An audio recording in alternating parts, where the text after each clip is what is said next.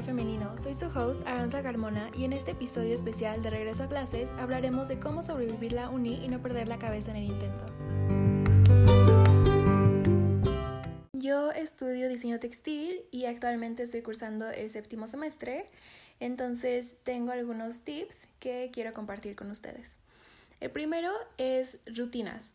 Creo que es muy importante desarrollar una rutina que funcione para ti, para tu estilo de vida y también para tus horarios. Sé que muchas personas dicen que pues las rutinas son aburridas o es no es espontáneo y yo entiendo eso, pero a la vez creo que requerimos un poco de orden en nuestra vida.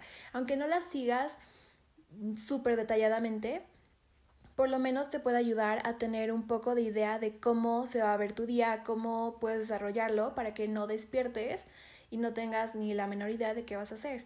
Entonces, bueno, por ejemplo, una rutina de mañana, si estudias o vas a clases en, en la mañana, puedes hacerlo basado en tu horario.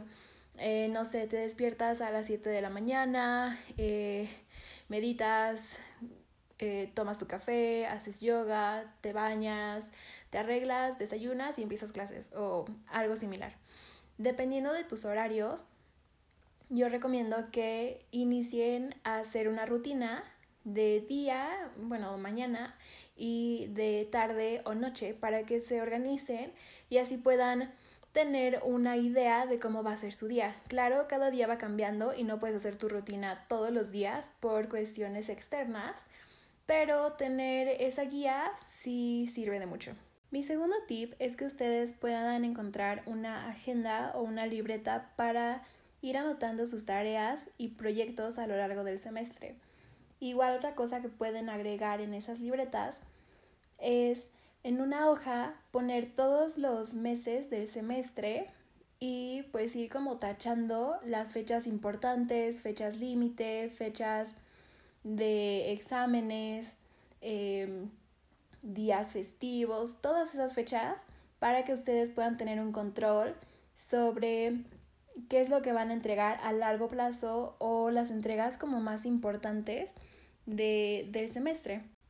El tercer tip que yo tengo es guardar tus documentos, tareas, proyectos, cualquier cosa digital en una memoria, pero aparte enviártelas a tu correo. Me ha pasado que o no lo tengo en mi memoria y se me olvida para la clase o lo tengo en memoria, pero se traba el archivo y se borra o pierdes la memoria o cualquier cosa que ya no puedes entrar o ya no puedes recuperar el archivo.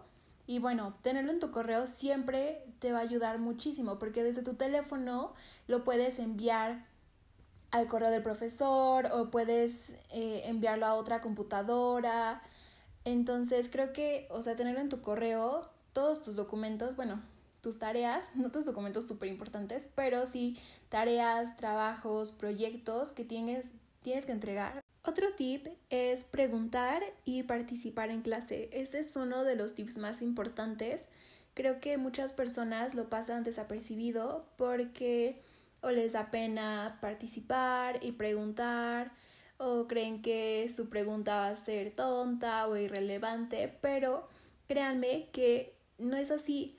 Si ustedes preguntan y participan, aunque se equivoquen, van a aprender muchísimo porque se les va a quedar en la cabeza, van a entenderlo mejor.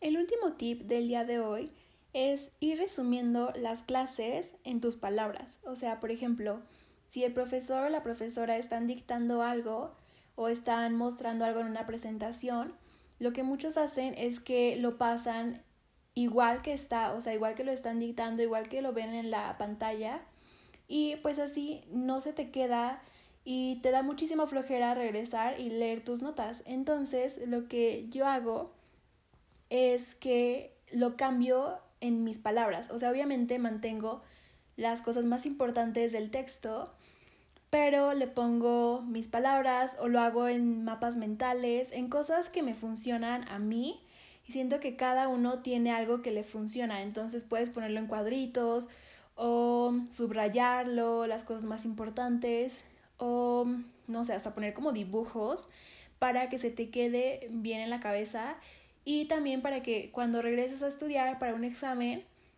no te dé como flojera leer todo tu texto, porque ya sabes cuáles son los puntos clave, tienes ahí como tú tu propia comunicación contigo mismo y creo que eso te ayuda muchísimo. Este fue el segundo episodio de Radar Femenino. Espero que les haya gustado, que les sirva más en este regreso a clases. Creo que es súper importante tener esos tips en mente.